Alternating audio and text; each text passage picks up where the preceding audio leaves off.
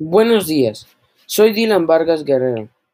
Curso el octavo grado en el grupo B y estudio en la escuela Hamilton Junior High. El día de hoy vamos a conocer qué fue la Revolución Francesa y también quién fue Luis XVI.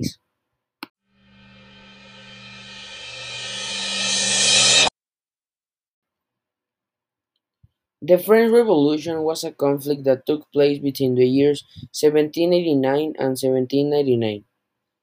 The main causes of this problem were the peasant situation, that was the worst.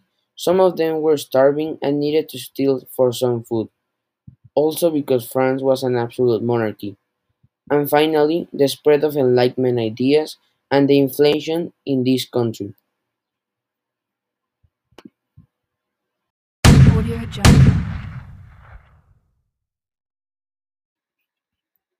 Louis XVI Louis XVI was a man of good intentions, but weak in character.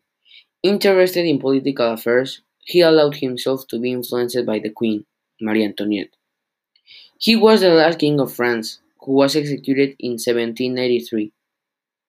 In 1770, he married Marie Antoinette, and after many missteps, he broke the French Revolution, crashing upon himself.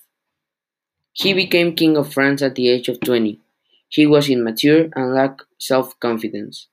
He wanted to be a good king and help his subjects, but he faced enormous debt and rising resentment. His ambition and arrogance led France to an economical problem, poverty, and misery, and because of this, people started a revolution against him.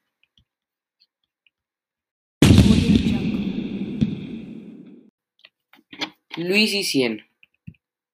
Il s'est Louis Auguste de France.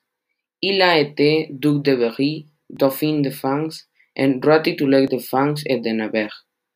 Il est né à Palais de Versailles en 1754. Il est mort place de la Concorde en 1793. Après de nombreux erreurs, on peut dire que Louis XVI a cause de la Révolution française, car c'était un gouvernement d'absolutisme où il y avait trop d'injustices qui ont conduit à la perdition de la France.